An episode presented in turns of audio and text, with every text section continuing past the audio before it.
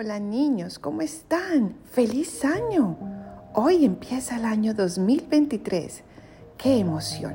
Hoy vamos a leer precisamente el Evangelio del primero de enero de este nuevo año, 2023. Y este Evangelio lo escribió Lucas y dice así. En aquel tiempo, los pastores fueron a toda prisa hacia Belén y encontraron a María, a José y al niño recostado en el pesebre. Después de verlo, contaron lo que se les había dicho de aquel niño y cuantos lo oían quedaban maravillados. María, por su parte, guardaba todas estas cosas y las meditaba en su corazón. Los pastores se volvieron a sus campos, alabando y glorificando a Dios por todo cuanto habían visto y oído, según lo que se les había anunciado.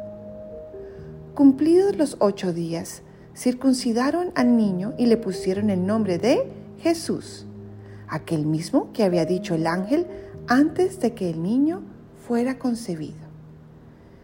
Palabra del Señor. Gloria a ti, Señor Jesús. Oh Espíritu Santo, ven para que podamos entender lo que nos quieres inspirar con este Evangelio. Imagínense niños, Dios, gigante, creador, todopoderoso, decidió hacerse un bebé chiquitico, pobre y humilde, y muy sencillo.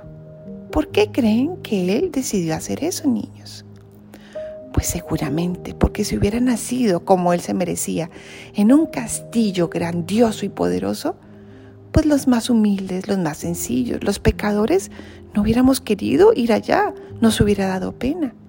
En cambio, al ser sencillo, pobre y humilde y haber nacido en un pequeño pesebre en Belén, pues los pastorcitos, la gente sencilla, le es más fácil ir a adorarlo, ¿verdad? Como a nosotros. Esto nos enseña Jesús, que debemos ser humildes y sencillos como Él, nunca creídos, no creernos porque tenemos cosas o somos algo súper grandioso. De lo único que nos podemos creer y debemos creernos y sentirnos muy orgullosos es de que somos hijos de Dios.